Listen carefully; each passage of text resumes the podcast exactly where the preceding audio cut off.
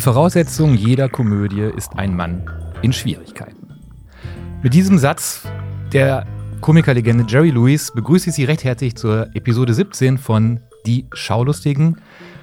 Sie können es vielleicht ahnen, wir haben es aber auch angekündigt, heute ist ein Comedy-Spezial von den Schaulustigen und die sind meine wunderbare Partnerin Sophie Passmann, die mir gegenüber sitzt, Zeitmagazin-Kolumnistin, Autorin, Komikerin, Mikrofon-Einstellerin. Hallo Sophie. Hallo Matthias Kalle. Matthias Kalle, äh, stellvertretender Chefredakteur des Zeitmagazins, Fernsehkritiker, Lebemann, auch das sage ich immer wieder. Und ich bin die Frau, die dein Eingangszitat ergänzt mit mittlerweile 2019 dürfen auch Frauen in Schwierigkeiten stecken. Und das kann dann auch witzig sein. Ich wollte korrekt zitieren, er, der Mann hat das halt so gesagt, ich kann da nichts für. Ich habe es mir nie ausgesucht. Doch, Nee, ich habe es mir ausgesucht, aber Völlig in Ordnung so. Ich wollte es nur quasi ergänzen. zitiert. Weißt du, was mir in der Vorbereitung aufgefallen ist auf diesem Podcast? Dass ich sehr aufgeregt bin und dich pausenlos mit lustigen YouTube-Videos bombardiert habe. Ja, das habe ich gemerkt, aber aufgefallen in der Vorbereitung ist mir, dass es eigentlich auch ein USA-Spezial ist. Das stimmt. Äh, Es ist eigentlich missverständlich. Es ist kein Comedy-Spezial. Es ist eigentlich nur ein American, US-American Comedy-Spezial. Wobei es wäre ja nicht so, dass wir nicht über Humor, guten Humor sp- aus Deutschland sprechen würden, wenn es ihn denn gäbe. Das Problem ist nur, wir haben nichts gefunden.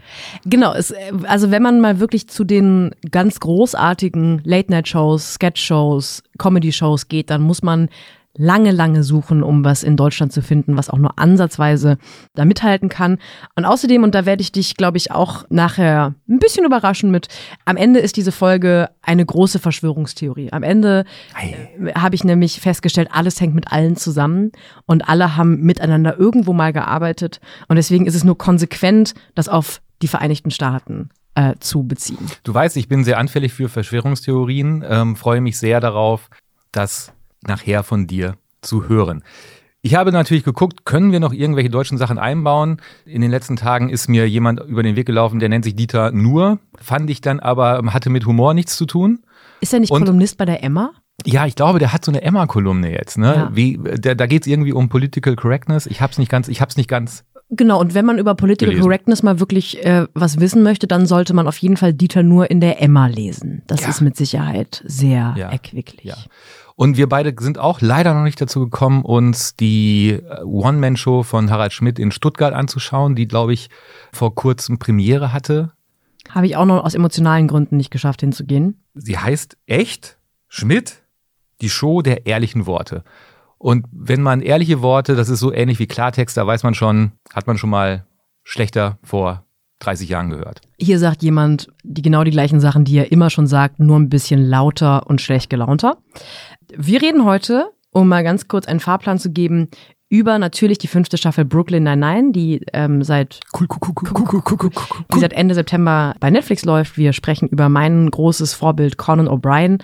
Ich werde äh, versuchen, ein Referat darüber zu halten, warum ich seine Art von Humor für die einzig zeitgemäße halte. Wir sprechen über den Film. Entschuldigung? Wie nochmal? Was? Between Two Ferns. Thank you. Wir reden über Jim Carrey, Andy Kaufman und äh, über verschiedene Verschwörungstheorien. Ja. Und über Saturday Night Live. Genau, und was wir auf jeden Fall auch heute sehr haben, eine deutliche Aussprache. Nur, dass Sie Bescheid wissen, wir sind auch ein Logopädie-Podcast. Ja. Ich habe noch einen halben Kinderriegel im Mund, vielleicht liegt's daran. Und ich, ich ihn gleich runter. Ich musste heute Mittag aus beruflichen Gründen schon eine halbe Flasche Wein trinken, Ja. deswegen bin ich vielleicht auch ein bisschen langsamer im Kopf als sonst. Wenn Sie Sophie Passmann bei Instagram folgen, haben Sie vielleicht das Desaster gesehen. Ich habe mir auf dem Weg ins äh, Nico Hoffmann Studio in Berlin-Babelsberg wirklich Sorgen gemacht, ähm, dass dieser Podcast heute aufgezeichnet werden kann. Aber eine vollkommen nüchterne Sophie Passmann sitzt mir gegenüber. Profi, Profi, Profi. So ist das. Lass uns doch anfangen. Oder gibt es, ähm, gibt es neben Harald Schmidt noch irgendwelche äh, wichtigen deutschen Comedians, die wir einflechten sollten, Nein. einfach um ihren Namen gesagt Nein. zu haben? Stark. das können wir auch, wenn wir, mal, wenn wir mal eine Woche frei machen wollen, können wir einfach eine Special-Folge über deutsche Comedy machen. Ja. Fertig. Tschö mit Ö. Lass uns anfangen mit Brooklyn ja, Nine-Nine, unbedingt. bitte. Unbedingt. Möchtest du, also ich glaube, ich kenne keinen größeren Brooklyn Nine-Nine-Fan als dich. Ah. Und vor allem kennst du diese Serie genauso kurz wie ich erst. Also Ja. ich glaube, ich habe mal vor Jahren reingeschaut Mhm. und war aber nicht im Mindset dafür. Und wir haben beide parallel vor ein paar Monaten erst angefangen und waren auf einmal völlig weggeblasen und haben auch alles auf einmal geschaut Ja. davon. Um die Großartigkeit dieser Serie zu erklären, und äh, muss man Sachen sagen, die man, die Sie vielleicht noch nicht gesehen haben, wenn Sie noch nicht die fünfte Staffel oder auch die erste oder die zweite, die dritte, die vierte gesehen haben. Nur ist das Ding halt bei Comedy-Serien, Spoilern ist irgendwie nicht möglich. Deshalb können wir einfach Sachen sagen, die in Brooklyn 99 in der, in der fünften Staffel passieren und die, glaube ich, für mich diese Großartigkeit der Serie ausmacht. Außerdem hast du auch den ein oder anderen Hinweis schon bei Twitter gegeben, was dein gutes Recht ist. Also. Ich habe Hinweise bei Twitter gegeben. Ja, Wann? Du hast Wirklich? bei Twitter, du hast bei Twitter geschrieben, du hast die offene Frage gestellt bei Twitter, warum man bei jeder sechsten Folge Brooklyn Nine-Nine weinen muss. Ja, und das So. ist äh, wirklich so. Genau, und ich würde sogar erhöhen und ich würde sagen, ich weine mittlerweile bei jeder zweiten Folge. Und ich finde es eine Riesenfrechheit, dass der White House Room von Brooklyn Nine-Nine, über den du gleich, glaube ich, noch referieren kannst, dass die nicht nur die besten Gags der letzten vier Jahre schreiben, sondern und wie gesagt, das ist jetzt kein Spoiler, weil so, ich sag's jetzt trotzdem, es gibt einen Heiratsantrag in der fünften Staffel. Jack Peralta fragt Amy Santiago, ob sie ihn heiraten will. Und davor ist ein Gagfeuerwerk. Dann macht er diesen Heiratsantrag, den ich so noch nie besser im Fernsehen oder in einem Film gesehen habe, der mich komplett gepackt hat. Und danach machen sie wieder ein Gagfeuerwerk. Und wie sie diesen, ich sage es auch, wenn es manche unserer Hörerinnen und Hörer nicht gern hören, dieser Temperaturwechsel, der in Sekunden stattfindet und der nicht nur so gut geschrieben ist, sondern auch so gut gespielt mit einem Timing, wie ich es das letzte Mal bei Buster Keaton gesehen habe. Das ist schon der absolute Wahnsinn, was diese Serie ausmacht. Ich glaube, das ist auch die Besonderheit an wirklich dieser Serie. Es ist ja eine ehemals Serie für Kevin. Wir haben sie ja eigentlich geschaut als Serie für Kevin, deswegen 20 Minuten. Eigentlich klassisches Sitcom-Setup, weil man kann jede Folge auch gucken, ohne die anderen Folgen gesehen zu haben. Es ist nur so, dass es eine der wenigen Comedy-Serien ist, die man wirklich von vorne bis hinten gucken möchte, weil man das ist die große Seltenheit, ganz schnell an jeder Figur hängt. Ja. Weil, obwohl jede Figur witzig ist, ist keine einzige Figur eine Witzfigur. Und das ist eine unglaubliche Seltenheit und ein unglaublich großes Glück. Und was ich auch eine Frechheit finde an Brooklyn Nine-Nine, ist, dass die Serie immer besser wird. Ja, das ist Wahnsinn. Das ist ein Wahnsinn, wie sie das schaffen. Aber möglicherweise, weil sie auch den einzelnen Charakteren, die richtigerweise keine Witzfiguren sind, mit einer Backstory versehen haben, dass die sich entwickeln, dass die miteinander interagieren und dass die auch alle, alle wachsen. Also für alle Leute, die jetzt sagen, "Hm, Brooklyn Nine-Nine, Brooklyn Nine-Nine ist ähm, eine Sitcom, die in einem fiktiven Brooklyner Polizeirevier spielt. Die ähm, sechs Hauptfiguren äh, bilden das Ensemble. Die sind so divers besetzt, wie man sich es nur wünschen kann. Es gibt äh, einen homosexuellen schwarzen äh, Chef, äh, es gibt zwei Latinas, die da arbeiten. Jack Peralta ist Jude. Es ist, äh, ein, ein, es ist so eine, eine Großartigkeit, diese Leute interagieren zu sehen. Und was, was uns beiden auch aufgefallen ist, dass die ähm, Homosexualität von Captain Holt immer mehr Raum einnimmt und dass er immer souveräner diese Karte auch spielt. Das sagen sie zum Beispiel in, der, in einer der Folgen am Anfang der, der, der fünften Staffel, da streitet er sich mit Terry, mit dem Lieutenant, ähm, darüber, wer das äh, Motorrad von ähm, Rosa Diaz mal fahren soll, weil Rosa Diaz im Knast sitzt und das Motorrad muss aufgefahren, äh, ausgefahren werden. Das war jetzt tatsächlich sehr Und- viel Spoiler in einem Satz. Ja, mein Gott, es ist eine Comedy-Serie. Und äh, sie streiten sich darum, wer das, keiner von ihnen will so wirklich das Motorrad fahren. Und dann äh, sagt irgendwann Terry zu, zu Captain Holt, und jetzt spielen sie wirklich die Homo-Karte. Und was sagt er? Yes, Queen. Und das ist so eine Riesenszene, weil äh, Captain Holt eigentlich ein sehr eine sehr zurückgenommene Figur ist, der eigentlich, für den hört äh, Musik, nach Maler gibt es keine Musik mehr, sagt er zum Beispiel. Also es ist ein sehr strenger, zurückgenommener Mann, aber wie er, ähm, wie der Schauspieler diese Figur weiterentwickelt hat, das ist schon ganz, ganz toll. Es ist, was ich auch äh, zum Beispiel an ihm und seinem sporadisch auftretenden Ehemann Kevin sehr mag. Kevin ist äh, Journalist beim New Yorker, dass die in beide Richtungen, also ich sage jetzt mal ganz banal, nach links und nach rechts Witze machen, weil Kevin und Holt, dieses schwule Ehepaar, sind am Ende eine Persiflage auf dieses linksliberale Upper East Side äh, Power Couple. Ja. So, er, Ja. die, äh, am Wochenende haben die irgendwie schlecht gelaunte Brunches mit ganz vielen wahnsinnig diversen, spannenden Journalisten und reden eben über Longreads im New Yorker. Darüber machen sie genauso Witze, wie sie dann eben auch aus der eigenen linksliberalen Autorenschaft Witze machen nach rechts und Ja. über vermeintlich Ja. konservative Positionen. Und was für mich an der fünften Staffel so extrem stark ist, ist, dass der Humor immer wacher und immer zeitgemäßer wird. Ja. Also ich habe das Gefühl, die fünfte Staffel ist eigentlich ein einziger großer Appell an man darf immer noch alles sagen und wenn der Witz gut genug ist, dann kann man das auch sagen.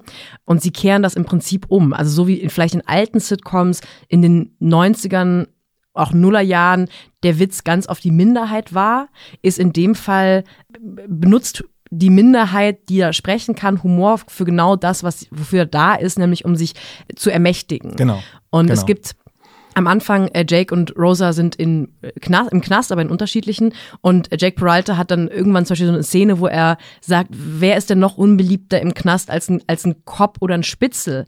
Und dann sagen sie im Dialog, naja, Trans, Transsexuelle. Ja, ja, ja. und, und dann sagt Jake, ah ja, ja, verdammt. Transsexuelle haben echt eine furchtbare Zeit im Knast. Und das ist kein, keine Pointe, das ist einfach nur in dieses Gag-Feuerwerk eingeflochten, so ein wahnsinnig wacher Blick auf die Welt, den ich zwischendurch äh, so ganz selten in Comedy-Shows sehe. Humor bedeutet nämlich am Ende auch Solidarität und das wird in dieser Folge, in dieser, in dieser Serie sehr, sehr gut transportiert. Man muss auch sagen, sie haben noch etwas eingebaut in der, in der fünften Staffel, nämlich ähm, eine Figur outet sich als bisexuell, nämlich Rosa Diaz. Und das haben sie auch deshalb eingebaut, weil die Schauspielerin äh, Stephanie Beatrice selber bisexuell ist. Es und auch das wird sehr, sehr toll anmoderiert, weil sie muss es ihren Eltern irgendwie erzählen, nimmt Jake dabei mit, dann traut sie sich nicht und sagt, Jake und sie würden heiraten. Und natürlich haben die Eltern ganz große Probleme damit, als sie sich dann doch outet, dann wird es aufgelöst. Und, und das ist aber alles nie in einem sozialkritischen Wahnsinnskitsch, sondern es die Gag-Ebene wird immer behalten. Und die wird nie verlassen. Und das ist das Tolle bevor ich jetzt hier noch gleich in die Autorenschaft, äh, in, in die Autorentiefe einsteige ein bisschen, einen großartigen äh, Dialog, ganz kurzen, der für mich so stellvertretend für das Tolle an der fünften Staffel ist.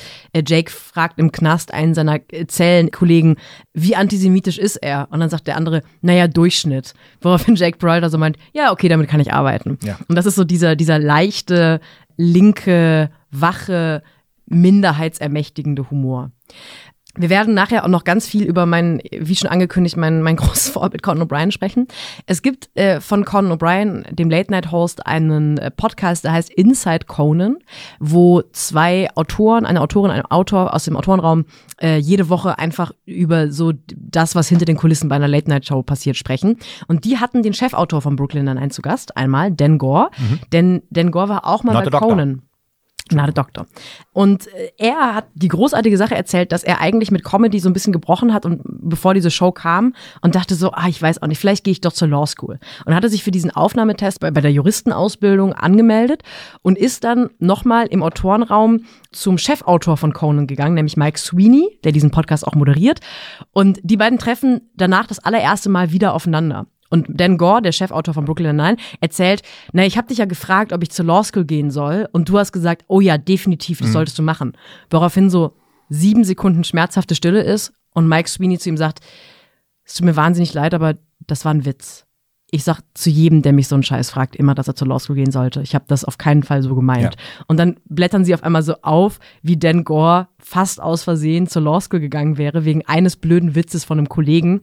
Dieser Podcast, muss man sagen, ist sehr nerdig. Also selbst ich denke zwischendurch, interessiert es mich jetzt wirklich, wer der, wer der dritte Backup-Autor war bei einer Late-Night-Show, die es ein halbes Jahr gab in den Staaten. Aber diese Anekdote fand ich sehr, sehr reizend. Das Tolle ist, dass Dan Gore auch für eine Sache verantwortlich ist, die mir aufgefallen ist, weil ich ja drei Jahre älter bin als du.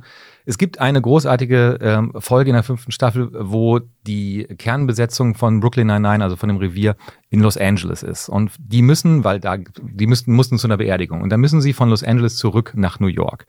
Und da, da haben sie wahnsinnige Schwierigkeiten. Ich spoilere jetzt nicht, warum es diese Schwierigkeiten gibt, aber sie müssen mit verschiedenen Verkehrsmitteln versuchen, von Los Angeles nach äh, New York zu kommen. Und das ist eine Hommage an den großartigen Film Ein Ticket für zwei äh, aus dem Jahr 1987. Regie führte John Hughes, den wir kennen aus Breakfast Club. Die Hauptrollen haben gespielt Steve Martin und John Candy.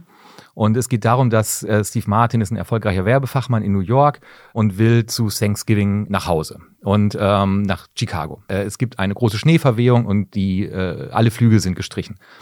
Und dann lernt er bei der Autovermietung lernt er äh, Del Griffith kennen, gespielt von John Candy, ein Duschvorhangring-Vertreter. und ähm, sie beschließen, weil es nur noch, glaube ich, einen Mietwagen gibt, den zusammenzunehmen, um nach Chicago zu fahren. Und diese beiden, Steve Martin und John Candy, brennen während dieser wahnsinnig verrückten Reise ein Feuerwerk von Gags ab. Am Ende heult man auch bei diesem Film und äh, das hat mich sehr, diese, diese Folge Brooklyn Nine-Nine, wie sie versuchen von Los Angeles nach New York zu kommen, hat mich sehr an diesen unfassbaren Film Ein Ticket für zwei erinnert. Wenn Sie die Möglichkeit haben, sich den mal anzuschauen und noch nicht kennen, machen Sie das unbedingt. Bevor wir zum nächsten Thema kommen, ich werde jetzt, wir haben in der letzten Folge sehr gute Erfahrungen damit gemacht. Ich werde mir noch ein bisschen Kaffee einschütten. Ah, ah. Ich versuche einfach mal das gesamte Studio von Nico Hoffmann nicht unter Wasser zu setzen, weil er braucht das ja für da ist gar kein Kaffee mehr drin. Oh, ich bin stinksauer. Ah, doch, ein bisschen noch. Brauchst ja. du noch Kaffee? Nein, ich. Okay. Obwohl. Nee, trink du den Kaffee mal aus. Ich nehme noch gleich noch einen Kinderriegel. Während des Gesprächs bitte. Mm. Wir haben, was Sie ja nicht wissen, aber wir bereiten diesen Podcast eigentlich mit mehrmals täglich langen Telefonkonferenzen vor. Morgens und abends. Ja. Zwei bis drei Stunden. Ja. Und gestern hast du angedeutet, dass der Mann, der humoristisch so viel Platz in meinem Herzen einnimmt wie kaum ein anderer, dich nicht vom Hocker reißt, Nein. nämlich Conan O'Brien. Das ist richtig. Ich möchte, bevor, bevor du ähm, unsere Freundschaft beendest, möchte ich einmal kurz erklären, Conan O'Brien ist seit Anfang der 90er, also glaube ich seit 93, äh, Late-Night-Host. Erst war er bei hm, CBS oder NBC. Mittlerweile ist er beim Privat-Spartensender TBS und hat eine miserabel egale Quote, ich glaube 300.000, weil niemand TBS hat.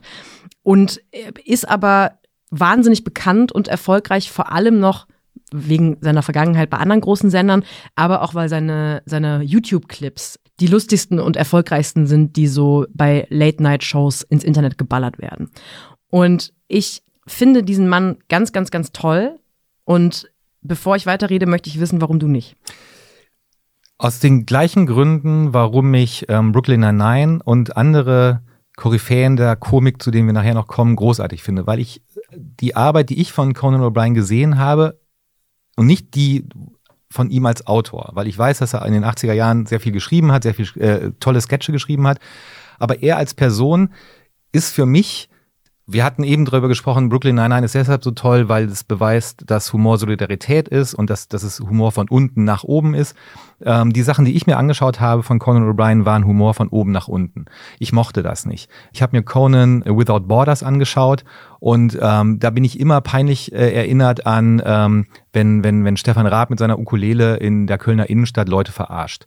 Das hat mir überhaupt nicht gefallen. Ich finde, die arrogante Art von Conan O'Brien hat mich komplett rausgehauen. Da kann er noch so witzig sein. Das ist etwas, was mich nicht berührt. Also er, er um es mhm. mal richtig blöd zu sagen, er holt mich nicht ab, weil ich, weil ich im Prinzip ähm, mich, ich verstehe nicht, wie man von oben herab Menschen veräppeln kann. Und die die, die definitiv unter einem stehen.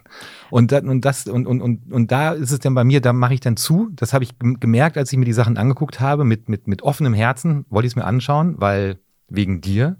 Und dann habe ich aber festgestellt, dass ich in der Sekunde, wo es losging, sagte, mm, nee. Ja, ich, also Conan Without Borders ist eine Netflix-Special-Serie, das, einzige von Conan O'Brien, was man sich wirklich am Stück in Deutschland äh, kostenfrei anschauen kann und, und legal vor allem. Neben den YouTube-Clips. Conan, Conan Without Borders ist eine sechsteilige Miniserie, wo er einfach in verschiedene Länder reist und verschiedene Städte und so außenreportagemäßigen Kram macht.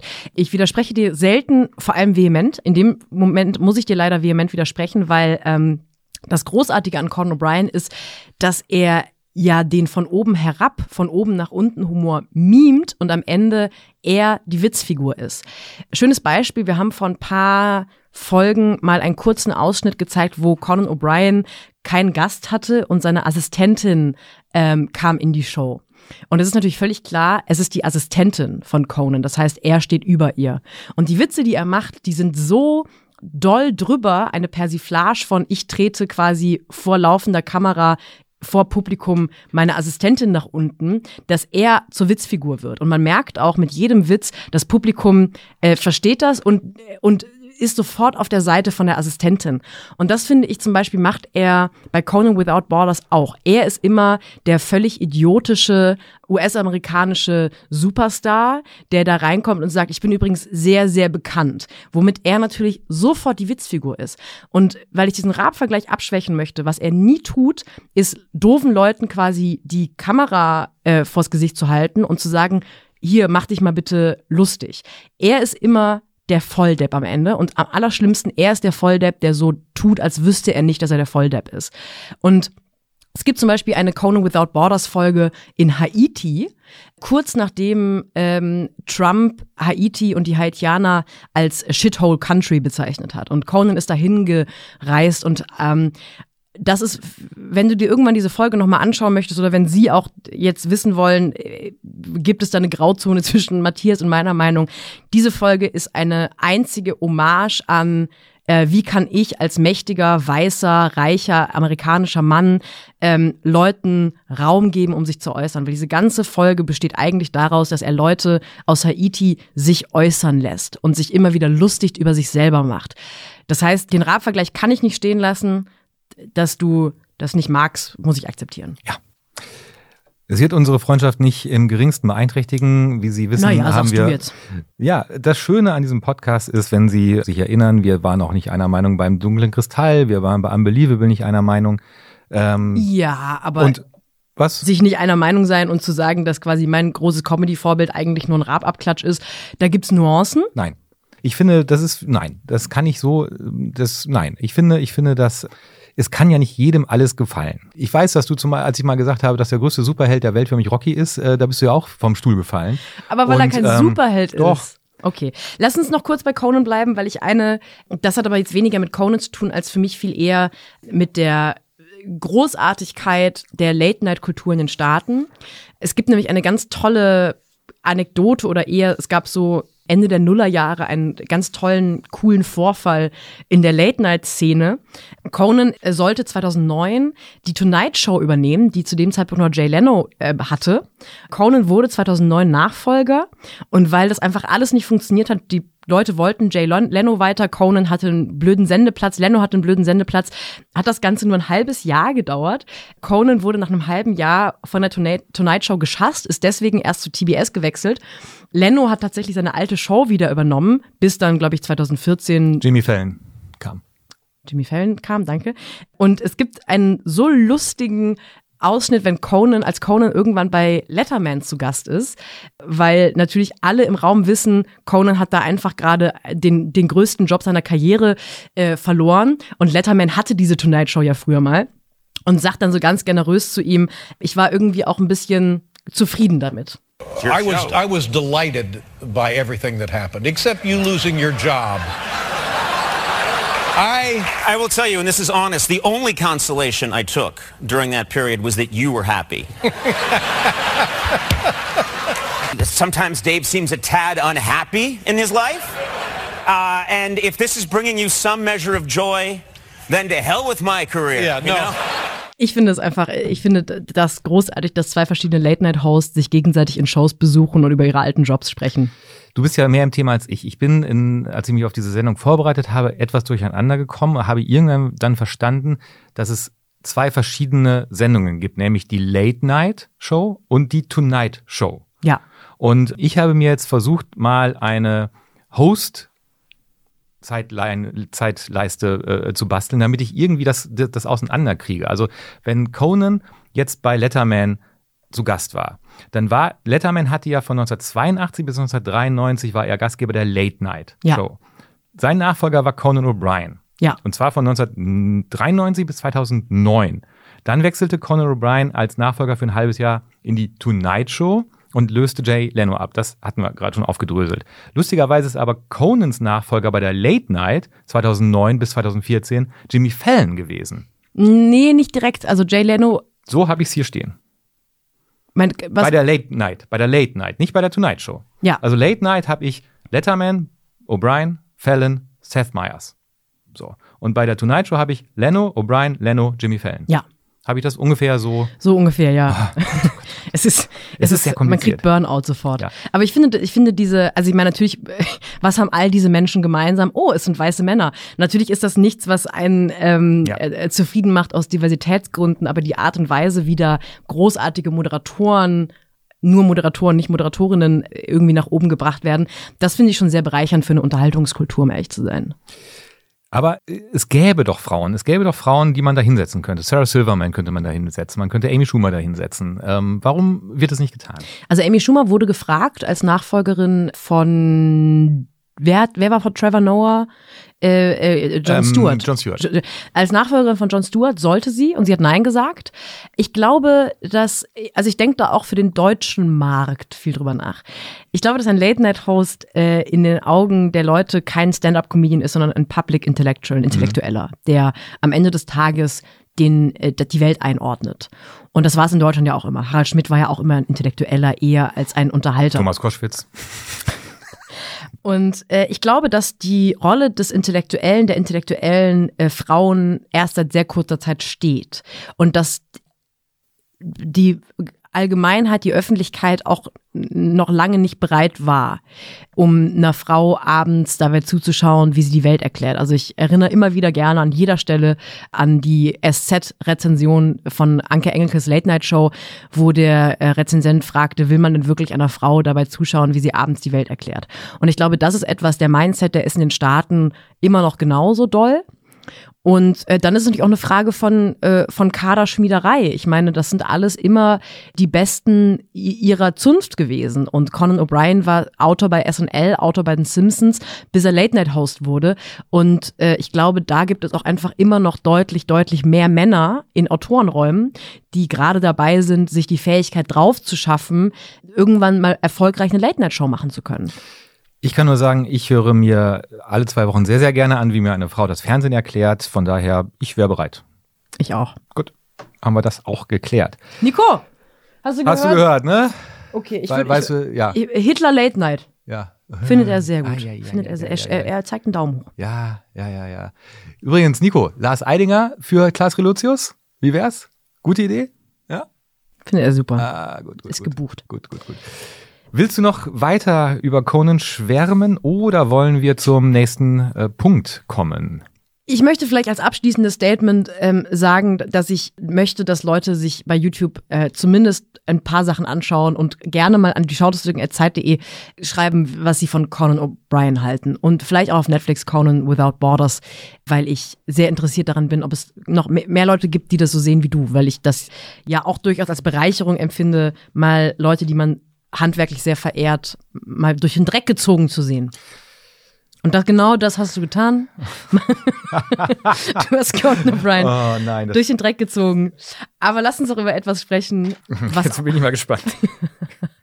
was wir jetzt gemeinsam durch den Dreck ziehen können. Ja. Am 20. September, glaube ich oder so, nagel mich nicht fest, ist der Spielfilm von Between Two Ferns rausgekommen. Between Two Ferns ist äh, bisher eine sehr, sehr, sehr, sehr, sehr erfolgreiche äh, YouTube-Minishow gewesen mit dem Moderator Zach Galifianakis, der immer wieder zwischen zwei Fahnen Interviews führt, teilweise mit wirklich Superstars. Barack Obama war schon da.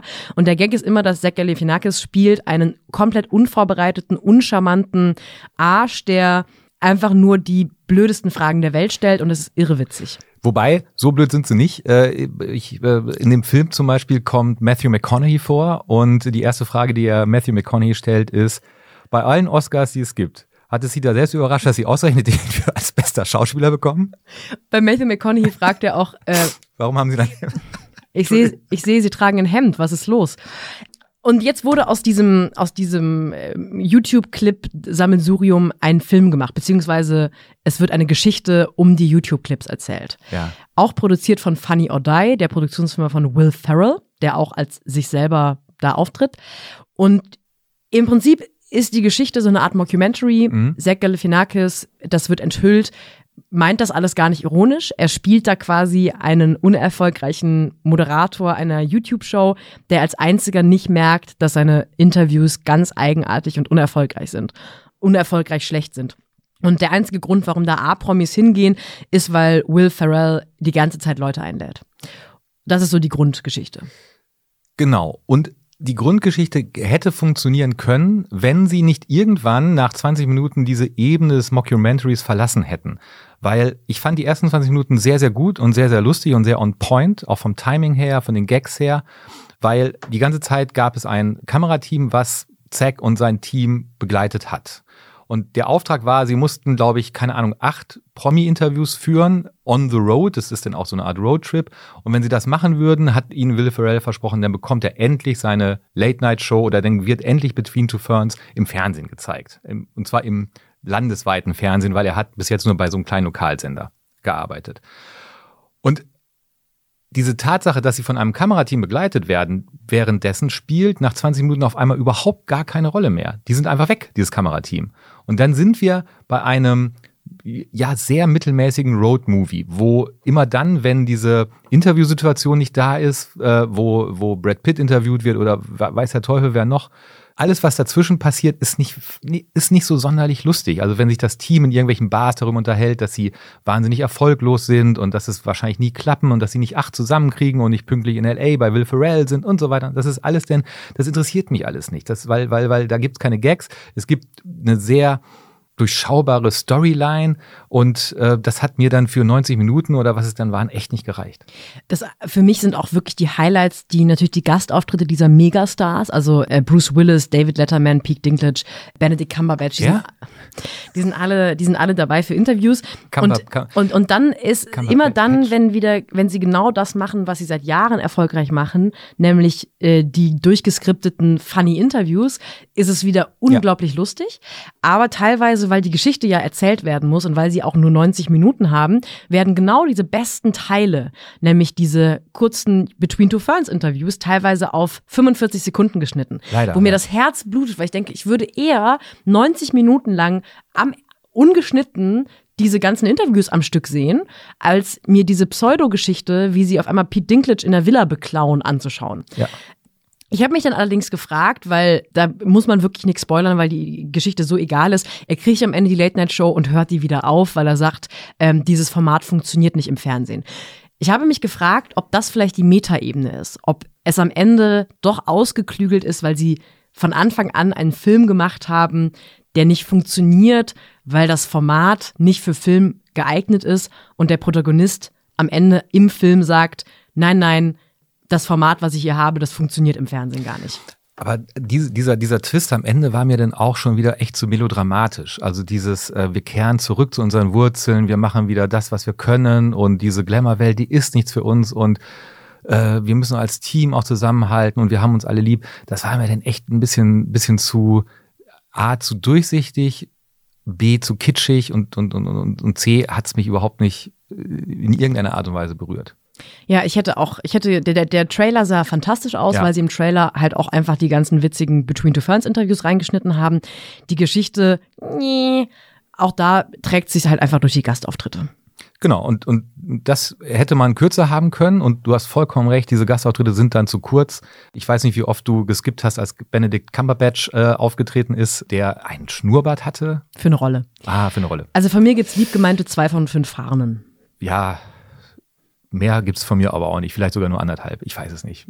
Ein und ein Krüppligen. Kommen wir zu einem anderen Mockumentary. Oder sagt man Mockumentary? Na, eigentlich nicht. Es ist in, dem, in dem Fall nein. nein. Nein. Wir wollen ähm, über eine Dokumentation sprechen, die es bei Netflix schon seit zwei Jahren gibt, die aber sehr, sehr gut in unser heutiges Programm passt. Nämlich Jim and Andy, The Great Beyond. Dazu muss ich kurz erklären, was das für eine Dokumentation ist. 1999 hat Miles Forman, der große Regisseur, der unter anderem Amadeus gedreht hat und einer flog übers Kuckucksnest, die Lebensgeschichte des großartigen Komikers Andy Kaufman verfilmt. Und die Hauptrolle hat Jim Carrey gespielt. Für diese Rolle hat Jim Carrey auch seinen zweiten Golden Globe nach der Truman Show bekommen. Und äh, dieser Film ist äh, ganz, ganz großartig. Wenn Sie sich den anschauen wollen, sollten Sie es unbedingt tun. Während der Dreharbeiten hat ein Kamerateam Jim Carrey beobachtet und auch die Filmaufnahmen, hat auch mit Co-Stars wie mit Danny DeVito gesprochen und mit Miles Forman. Und 20 Jahre lang war dieses Material unter Verschluss, weil es das Studio, das der Mondmann damals gemacht hat, so wollte. Und ähm, jetzt wurden diese Aufnahmen gemeinsam mit, mit, mit Interviews, die heute geführt wurden, mit Jim Carrey zusammengestückelt und da ist Jim and Andy The Great Beyond bei rausgekommen. 80 Minuten, glaube ich, bei Netflix wenn man das sieht, versteht man zum einen sofort, warum das Studio nicht wollte, dass jemals diese Aufnahmen ans Licht der Welt kommen. Man versteht aber vor allem die Großartigkeit von Jim Carrey und ähm, auch nochmal die Großartigkeit für das, was Andy Kaufman ähm, für die amerikanische Comedy in den 70er Jahren und 80er Jahre geleistet hat. Andy Kaufman, ich möchte kurz einhaken, äh, weil ich gehöre zu einer Generation, die Andy Kaufman nur noch aus der Ferne postmortem aus Begeisterung und, und Nostalgie kennt. Andy Kaufman äh, war so eine Art ähm, teilweise Anti-Humorist. Also der war in jeder Late-Night-Show und war sehr erfolgreicher Comedian. Der hat jetzt nicht irgendwie Underground-Sachen gespielt. Aber Andy Kaufmans großer, große Idee war teilweise so eine Art Anti-Humor zu machen, der alles in Frage stellt. Die Art der Darstellung von Humor im Fernsehen. Er hat zum Beispiel mal einen Late-Night-Auftritt, ich glaube, noch bei, schon bei Letterman, ich weiß es nicht genau, äh, bestritten, wo Letterman, er, ja wo er einfach seine fünf Minuten, seinen Spot, den er da hatte, vor Millionenpublikum dazu benutzt hat, um ganz schlecht einen Song, also der hat eine Platte aufgelegt und hat dazu getan, als würde er singen. Und zwar The Mighty, The Mighty Mouse Song. Und, und zwar grandios schlecht. Und solche Dinge hat er immer wieder gemacht. Und weil Andy Kaufman so ein Gesamtkunstwerk war, hat man das auch alles im Kontext gesehen, weil der Auftritt alleine, wenn man sich alte Andy Kaufman Bits anschaut, denkt man vielleicht, wenn man nur eins schaut, naja, okay, so lustig ist es jetzt auch nicht, aber dieser Mann war halt ein Phänomen, der alles in Frage gestellt hat, was Fernsehen zu dieser Zeit war. Und er war immer derjenige, der es radikal bis zu Ende geführt hat und völlig durchgedreht ist bei vielen. Und ist auch dann irgendwann professioneller Wrestler geworden, worüber wir auch gleich sprechen werden. Nur das kurz, Andy Kaufman war nicht einfach Comedian XY, der war einfach auch schon ein bisschen bekloppt. Und er hat sich halt den Gesetzmäßigkeiten entzogen. Es gibt in dem Film Der Mondmann der auch auf der äh, Biografie von Andy Kaufman beruht. Es gibt am Anfang, sollte Andy Kaufman als neuer Star einer, einer äh, Sitcom, nämlich Taxi Taxi, äh, auftreten. Und er wollte nicht mit den und hat seine Absage begründet mit dem Satz, ich bin ein Mann des Tanzes und Gesanges. Und, und alles, war, alles war Fiktion, was Andy Kaufman angeboten hat. Und das geht so weit, dass es heute noch Fans gibt, die meinen, dass er seinen eigenen Tod, er ist an Krebs gestorben, auch nur gespielt hat und dass er überhaupt nicht tot ist. Das ist äh, zum Beispiel eine sehr sagenhafte Szene in Der Mondmann, wo äh, ihn der Krebs schon fast zerfressen hat und äh, Andy Kaufman, weil ihm nichts mehr anderes einfällt, zu so einem äh, äh, Quacksalber fährt, der mit bloßem Handauflegen den Krebs aus dem Körper ziehen kann. Und Andy Kaufman, also Jim Carrey, liegt auf dieser Liege und der Quacksalber fummelt an seinem Bauch rum und drückt und drückt und drückt und auf einmal kommt der Krebs raus und er hat den Krebs in der Hand. Und Andy Kaufman, Jim Carrey, guckt so nach unten und sieht, wie er so ein ekliges Fleischstück aus dem Ärmel schüttelt. Und es ist nur ein Zaubertrick. Und Andy Kaufman liegt da, Jim Carrey liegt da und fängt an zu lachen. Weil er das so absurd findet und so lächerlich und er lacht aus vollstem Herzen. Das ist eine, eine große, große Szene dieses Films. Und aber noch größer als dieser Film müssen die Dreharbeiten gewesen sein, weil ähm, was wir in dieser Dokumentation Jim und Andy zu sehen kriegen, das ist schon äh, wirklich fabelhaft. Also Jim Carrey ist quasi in diesen Charakter Andy Kaufman reingestiegen und ist eigentlich nie wieder aus diesem Charakter rausgekommen. Er ist da einfach geblieben. Und er, es gibt Szenen, da bringt er Miles Forman, den Regisseur, an den Rande des Nervenzusammenbruchs. Miles Forman sagt zu Jim Carrey, er müsse jetzt unbedingt mal mit Jim reden. Er müsse mit Jim reden und über die nächsten Szenen sprechen. Und ob er dann ob Andy ihm das ausrichten könne. Und äh, Jim Carrey lässt ihn total auflaufen und, und, und, und, und, bleibt in der Rolle und, und redet mit seinem Regisseur nicht als Schauspieler, sondern als die Figur. Und da gibt es mehrere Szenen von und, und, und, ähm, und Danny DeVito, der sich selbst spielt, den, äh, nee, Quatsch, nicht sich selbst spielt, sondern der, der äh, George Shapiro spielt, den Manager von Andy Kaufman, schaut in die Kamera und sagt, er hat sowas Wahnsinniges noch nie erlebt. Und Danny DeVito hat viel Wahnsinniges erlebt. Er hat Jack Nicholson erlebt. Und das macht so diese, diese, diese, diese Faszination dieser Dokumentation für mich aus. Es ist äh, sehr rührend, weil man Jim Carrey auch anmerkt, dass der halt auch selber einen Schaden hat, so, ja. ein, so ein ESO-Schaden. Mhm. Also er erzählt, dass er natürlich, als er den, also dass als Jim Carrey Andy Kaufman gespielt hat, war er schon lange an, an einem Punkt seiner Karriere, wo er nicht mehr zu Castings geht. Und er ist aber für diese Andy Kaufman-Sache noch zu einer Art Casting, zu einem Edelcasting gegangen und meinte so, okay, dass ich überhaupt hier quasi vorsprechen muss, ist schon eigenartig. Und hat dann den Part bekommen und hat auf einmal so einen wahnsinnigen Respekt bekommen, weil er natürlich eines seiner Idole spielen soll. Und er erzählt, wie er dann, glaube ich, am Meer stand irgendwo und so eine Art Eingebung bekommen hat. Und Andy Kaufman als Person ist auf ihn über gekommen. Und er erzählt das auch nicht als Gag. Er erzählt das mhm. als Schauspieler, als Charakterdarsteller, der gerade seine Methode darlegen möchte und der war monatelang nur Andy Kaufman.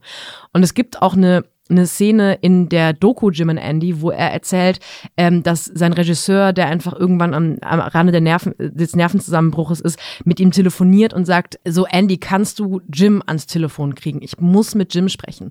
Woraufhin dann so Pause ist und er dann sagt, nee, nee, aber also wir können, also wir können ja auch einfach Ne, Moment. Jim sagt dann, naja, wir können Andy und, und wir können Andy nicht feuern, aber ich kann, wenn du möchtest, einfach eine sehr gute Parodie von Andy spielen. Ja. Es wäre dann halt nicht mehr Andy selbst, aber ich würde halt so tun, als würde ich Andy Kaufman spielen. Woraufhin der Regisseur sagt, nee, nee, es muss schon so bleiben, wie es ist. Was ja schon zeigt, wie wahnsinnig Jim Carrey geworden ist bei den, bei den Dreharbeiten offensichtlich. Es klingt ein bisschen diffus, wenn wir so darüber sprechen, über die Großartigkeit davon. Es ist wirklich fabelhaft. Es gibt Szenen, da wird er auf dem Studiogelände mit so, mit so einem Golfcar rumgefahren und hat, eine, hat die ganze Zeit eine Papiertüte auf dem Kopf. Es gibt eine unfassbare Szene, wo er in die Maske geht und, und einfach äh, so dermaßen Andy Kaufman ist schon bereits in der Maske, dass die Maskenbildner anfangen zu weinen. Also die Leute weinen einfach, weil sie es nicht mehr ertragen können, mit diesem Mann zusammenzuarbeiten. Und was ich auch ganz, ganz toll finde, sind die Momente, wo, wo ein sehr bärtiger, äh, äh, Lederjacken tragender Jim Carrey in einem Sessel sitzt und über diese Dreharbeiten spricht und reflektiert und auch ein bisschen über sein eigenes Leben reflektiert. Er war Ende der 70er, Anfang der 80er Jahre ein relativ erfolgloser Comedian, hat zum Beispiel auch das Casting bei Saturday Night Live nicht geschafft, äh, um da in den Cast reinzukommen und saß irgendwann völlig erfolglos in seiner Einzimmerwohnung, hat sich überlegt, was wollen die Leute? Was wollen die Leute? Und dann ist ihm die Antwort eingefallen, und er sagt, die Leute wollen sich keine Sorgen machen. Da muss ich jetzt der Typ werden, der sich keine Sorgen macht. Und so ist Jim Carrey der Komiker geworden, der dann Anfang der 90er Jahre Ace Ventura gespielt hat, Dumm und Dümmer gespielt hat und ähm, einfach so die Maske gespielt hat und einfach so ein dermaßen großer Superstar geworden ist, dass er dann aber die Abzweigung genommen hat, erst Truman Show gespielt hat, äh, dann Andy Kaufman in der Mondmann zwei Jahre später in dem großartigen Film Vergiss mein nicht ähm, und, und ähm, wo es einfach klar wird, der hat, ein, der hat richtig einen an der Waffel, aber ist, er ist möglicherweise immer noch einer der tollsten, ähm, die wir haben. Und weil ich das eben noch, ähm, das muss ich jetzt kurz einlösen, weil ich eben angedeutet hatte, Andy Kaufman hat irgendwann ähm, eine Karriere als Wrestler angefangen. Das ist, das ist so auch Beispiel für die Art und Weise, wie Andy Kaufman Humor gemacht hat. Er hat irgendwie Sketche gemacht, die darauf beruhten, dass er Wrestler war. Und er hat dann aber einfach durchgezogen. Er hat wirklich eine Wrestling-Karriere angefangen und ist als einziger Wrestler nur gegen Frauen angetreten und hat natürlich gewonnen und hat gesagt, er ist quasi Weltmeister im zwischengeschlechtlichen äh, Wrestling und hat dann irgendwann auch angefangen, der der ist dann irgendwann auch mit Halskrause wegen der schlimmen Verletzung vom Wrestling aufgetreten bei Letterman. Und also wirklich, er hat es bis zum Ende durchgezogen. Und äh, er ist bis heute in dieser sehr reichen Comedy ähm, Szene über Jahrzehnte mit Sicherheit einer, der wegen seiner Wahnsinnigkeit und auch wegen seiner, wegen seiner, wegen seiner Größe hervorsteht. Ein letztes Beispiel, um diese Größe zu illustrieren, vielleicht in dem Mondmann-Film gibt es eine Szene am Anfang von Andy Kaufmans Karriere, wo er mit seinem Gagschreiber ein äh, Stand-up-Programm in so einem Hotel macht. Und ähm, das funktioniert aber überhaupt nicht. Und ähm, sie beleidigen Leute und gehen dann äh, unter Pfiffen und Buhrufen zurück in ihre Kabine. Und George Shapiro, damals schon der Manager von Andy Kaufman, eilt ihnen hinter, äh, hinter ihnen her, geht in die Kabine und sagt so, was war das da eigentlich gerade? Was glaubt ihr, was ihr hier macht? War das gerade der größte, größte Gag des Universums, den nur zwei Leute verstehen? Und beide schauen ihn an und sagen, ja. Mehr braucht's nicht, finde ich. Schauen Sie sich beides an. Schauen Sie sich Jim und Andy die Dokumentation an. Die gibt es auf Netflix gerade. Ob es den Mondmann irgendwo frei verfügbar gibt, wissen wir gerade nicht. Aber wenn Sie drankommen, es lohnt sich auch. Was uns zu einer liebgewonnenen Rubrik führt. Karls Top 3. Kriege ich einen Trommelwirbel? Wenn es denn sein muss. Und zwar wollte ich machen die drei Komiker, die tatsächlich die besten Schauspieler sind oder die besten Schauspieler unter den Komikern. Wir haben das in der letzten Folge ja schon kurz angedeutet, als wir über The Spy, die Netflix-Serie, gesprochen haben mit Sacha Baron Cohen, der das erste Mal jetzt eine sehr ernsthafte Rolle hat und davor ja als völliger Gaga-Comedian Borat und Ali G bekannt war. Und wir haben mal kurz ähm, ganz nonchalant die These in den Raum geschmissen in der letzten Folge. Vielleicht sind die größten Humoristen auch die großartigsten Schauspieler. Ja. Und drei Beispiele, die diese These untermauern sollen, folgen jetzt. Also Platz drei äh, ist quasi Nachklapp, das ist für mich Jim Carrey. Ähm, Jim Carrey ist für mich jemand, den ich glaube ich das erste Mal tatsächlich bei Dumm und Dümmer gesehen habe. Das war 1994. Und äh, ich lustigerweise mit Jeff Daniels äh, als seinen, seinen lustigen äh, Partner, den wir natürlich verehren in Network. Und der Newsroom. aber, hm? Newsroom. Äh, in, genau, in Newsroom. Und der da zusammen mit Jim Carrey einfach ein phänomenales, dick und doofartiges äh, äh, Duo spielt. Und da ist er mir zum ersten Mal aufgefallen. Und als ich ihn dann ein paar Jahre später in der Truman Show gesehen habe und auf einmal gemerkt habe, Wahnsinn, der ist ja nicht nur wahnsinnig lustig, sondern spielt diesen in dieser Kunstwelt gefangenen Menschen, der nach und nach merkt, er ist der Star einer Fernsehshow von Geburt an und will da raus. Das hat er mit so einer Intensität gespielt und mit so einer Traurigkeit, ähm, dass ich, dass ich ihn seitdem für einen ganz großartigen Schauspieler halte, was er in dem Mondmann und vor allem dann auch, wie ich finde, in Vergissmai nicht auch gezeigt hat. Er hat, ähm, äh, er hat zwar für äh, Truman Show und für die und und für den Mondmann Golden Globe bekommen. Ich kann mir aber vorstellen, dass jemand wie Jim Carrey äh, möglicherweise es bis heute nicht verwunden hat, dass äh, ein Oscar bisher an ihm vorbeigegangen ist. Äh, das ist eine Tragik, die der ein oder andere Komiker erlebt in seiner Karriere, dass Komik natürlich bei solchen Veranstaltungen äh, nicht unbedingt berücksichtigt werden. Wir kennen das ja auch von Journalistenpreisen, ähm, dass für die äh, für Humor gibt es einfach keine Kategorie. Ich kenne das nicht. Ich bin ganz gut aufgestellt, was Journalistenpreise angeht. D- Sag mal, Platz zwei. Platz zwei Peter Sellers. Peter Sellers, ein britischer äh, äh, Schauspieler, der vor allem durch die Reihe Der rosarote Panther berühmt geworden ist. Allerdings hat er auch in dem großartigen Stanley Kubrick-Film Dr. Seltsam oder wie ich lernte, ähm, die Bombe zu lieben mitgespielt hat. Er war der, der Lieblingsschauspieler von Blake Edwards, der in den 60er Jahren großartige Komödien ähm, ähm, inszeniert hat. Die tollste, finde ich, sind nicht unbedingt die rosarote Panther, die rosaroten Panther-Filme, sondern der Partyschreck.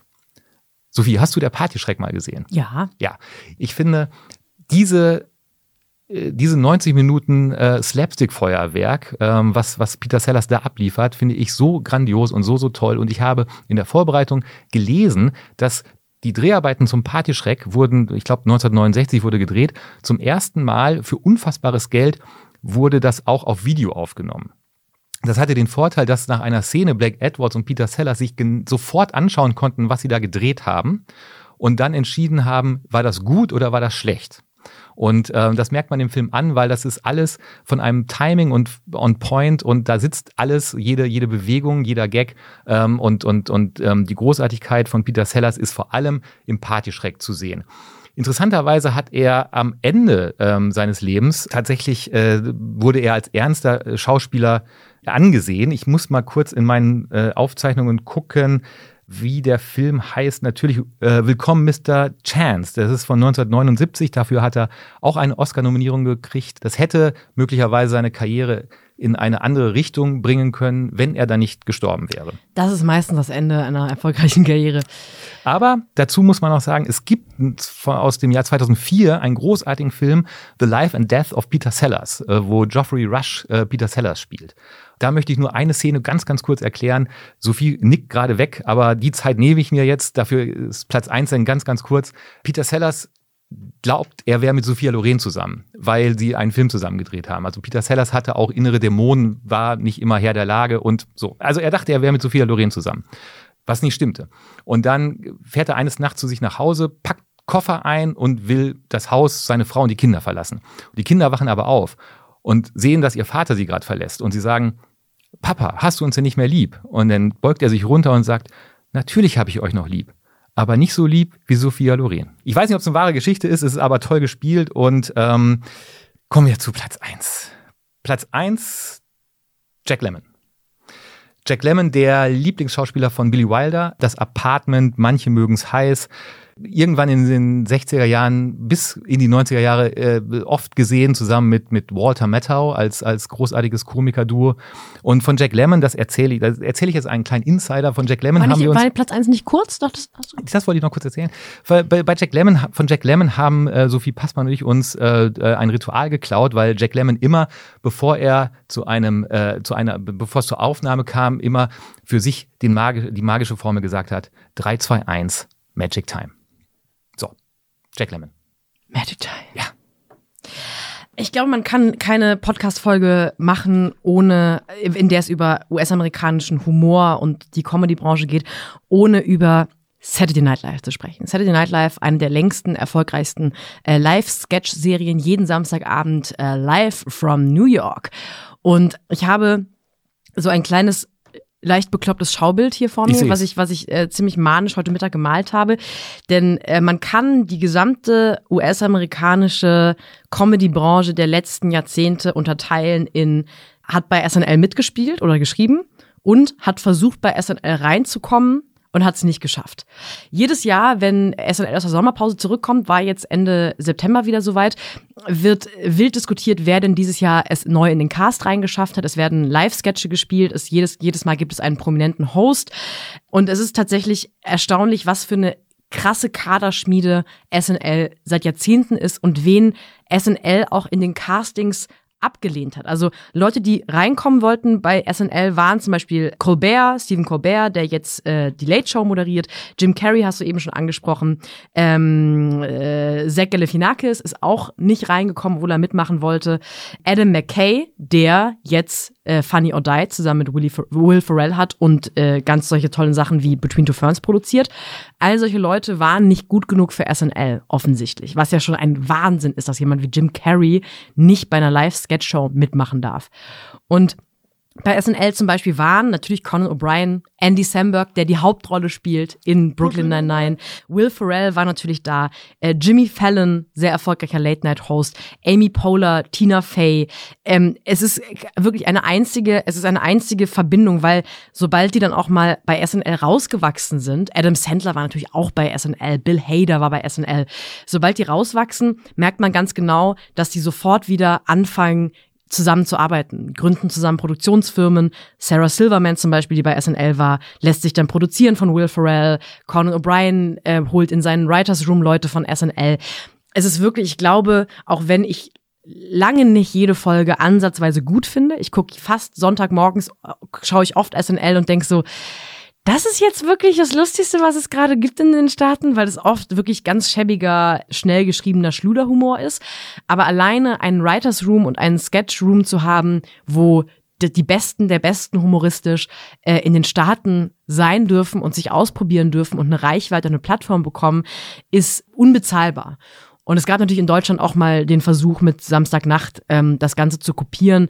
Und ich glaube, sowas kann man nicht einfach auf den Markt werfen und dann hoffen, dass innerhalb von zwei, drei Jahren man so eine Struktur bekommt, wie sie in den Staaten seit Jahrzehnten da ist. Ich glaube, selbst die Besten in Deutschland sind nicht so gut wie die, die in den Staaten abgewiesen werden, weil sie nicht gut genug sind für SNL. Da sind wir wieder bei dem Punkt, warum äh, das eine sehr amerikalastige Folge ähm, ist.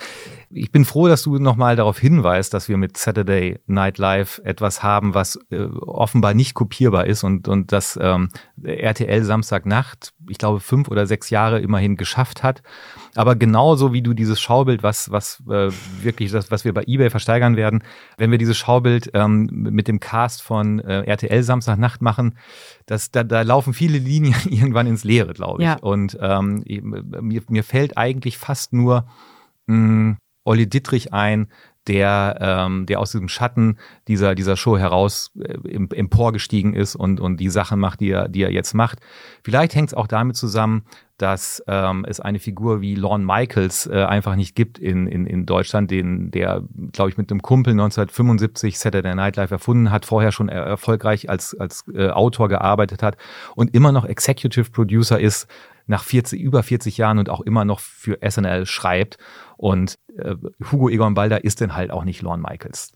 Preach. Und, ja. ja. es ist äh, sehr, sehr beeindruckend. Ich finde auch beeindruckend, äh, dass man diesen Leuten nahezu allen anmerkt, dass die einfach, bevor die sich zum Beispiel bei SNL bewerben, haben die jahrelang schon Stand-up-Erfahrung. Ja. Also das ist einfach ja. völlig obligatorisch, wenn man Comedy machen möchte, zumindest auf der Bühne, äh, dann muss man durch die Clubs reisen. Und es gibt natürlich auch eine bessere Comedy-Club-Kultur in den Staaten, wo man einfach auch wirklich Clubs hintereinander reißen kann, wenn man möchte. Ich glaube, der allereinzige, der da aus der Reihe fällt, ist Conor O'Brien der nie Stand-up gemacht hat. Der hat jetzt vor ein paar Jahren ein erst, das erste Mal ein Stand-up-Special gemacht und musste dafür tatsächlich Stand-up lernen, weil er wollte immer nur Autor sein und ist dann zu den Simpsons und dachte, ja, ja, mach ich jetzt hier und war dann auf einmal aus Versehen auf der Bühne. Aber alle anderen haben einfach ihre Leidenschaft für Humor und Comedy äh, schon im Studium, auf dem College, in Impro Gruppen auf der Bühne in Stand-up-Clubs ausgelebt und das kann man einfach nicht mit ein paar Jahren Schauspielunterricht in Deutschland äh, wettmachen. Was man auch nicht wettmachen kann in Deutschland, ist die Möglichkeit, wen man als Stargast einfach nochmal so einladen kann. Ähm, die äh, neueste Staffel SNL ist, glaube ich, vor drei Wochen gestartet. Und wer war zu Besuch? Billie Eilish. Billie Eilish. So. Und ähm, das passiert im Prinzip jede Woche. Ähm, ähm, es, gibt, es gibt einen großartigen Auftritt von, von Justin Timberlake von vor ein paar Jahren. Und ähm, diese, dieses Reservoir an, an äh, Super-Promis, die einfach in eine Show gehen und sich auch gerne mal zum Deppen machen, das ist in Deutschland auch schwierig, sagen wir es mal, defensiv. Ich bin sehr froh, dass wir diese Folge endlich gemacht haben. Dass wir endlich mal diese ganzen tollen Comedy-Sachen abgehakt haben und über diese ganzen lustigen Menschen gesprochen haben, weil ich äh, in, in schlechten Wochen habe ich nicht viel außer ähm, phänomenale Comedy-Autoren, die Gott sei Dank Podcasts machen und Serien schreiben und mir beweisen, dass egal wie witzig man sich selber findet, es da draußen mindestens drei Dutzend Leute gibt, die äh, eine Milliarden Prozent lustiger sind als man selbst. Vielleicht ist das etwas, was wir Ihnen mit äh, in den Abend, in den Tag geben wollen, wenn es mal nicht so läuft, ähm, wie Sie sich das vorstellen es gibt fast nichts Besseres, als ähm, sich dann vielleicht eine, vielleicht zwei, vielleicht drei Folgen Brooklyn Nine-Nine anzuschauen und zu wissen, eigentlich ist es doch ganz lustig, auf der Welt zu sein. Mir hat es wie immer viel Spaß gemacht, Matthias Kalle. Mir hat es auch sehr, sehr viel Spaß gemacht. Wollen wir einen kleinen Ausblick auf Episode 18 geben? Unbedingt. Es wird zwei, drei Besonderheiten geben. Besonderheit eins ist Nächste Woche gibt es die nächste Folge schon. Nicht zweiwöchentlich diesmal, sondern ausnahmsweise schon am 25. Oktober gibt es die nächste Folge. Eil dieweil, zweite Besonderheit der Folge. Wir sind diesmal unterwegs. Dritte Besonderheit auf der Buchmesse. Die Schaulustigen on Tour. Richtig. Wir haben einen, äh, einen Truck gemietet. Zwei Nightliner. Zwei Nightliner. Nico, die, die sind da, ne? Ja, okay. Und, und der, der steht im Prinzip mit angelaufenem Motor die ganze Zeit vor der Frankfurter Buchmesse. Und wir laufen rum und äh, unterhalten uns, reden vielleicht mit dem einen oder anderen. Ich hoffe nicht, um ehrlich äh, zu sein. Ich eigentlich auch nicht. Aber wer, wer, wer möchte, kann uns, kann uns gerne. Wir gucken dann weg. Ja. Wir reden aber auch tatsächlich über interessante Bücher ja. ähm, die uns äh, äh, über den Weg gelaufen sind und die auch manchmal was mit Fernsehen zu tun haben. Darüber freuen wir uns sehr. Das heißt, äh, bitte nicht den Wecker stellen auf erst in zwei Wochen, sondern ausnahmsweise nächste Woche und dann gibt's die nächste reguläre Folge wieder aus dem Studio von Nico, äh, dann in der Woche darauf. Da freue ich genau. mich sehr drauf. Ja.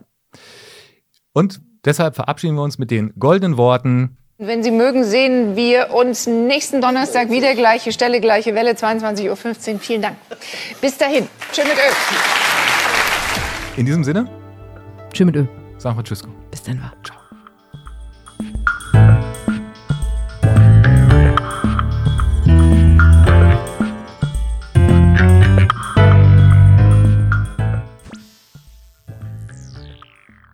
So, Herr Kalle, äh, nachdem Sie Conan O'Brien nicht lustig finden, würde ich sagen, äh, wir schicken Ihnen den Papierkram einfach zu. Ja, ich, und dann können Sie ja einfach mal gucken, mit wem Sie einen Fernsehpodcast machen. Ist das da in der Tür Stefan Niggemeier? Stefan? Frag doch einfach mal vielleicht. Oh. Ich glaube, die haben das Studio ab nächste Stunde. Ist mein Taxi da? Alles klar. Tschüss. Tschüss, tschüss, tschüss, tschüss, tschüss, tschüss. tschüss.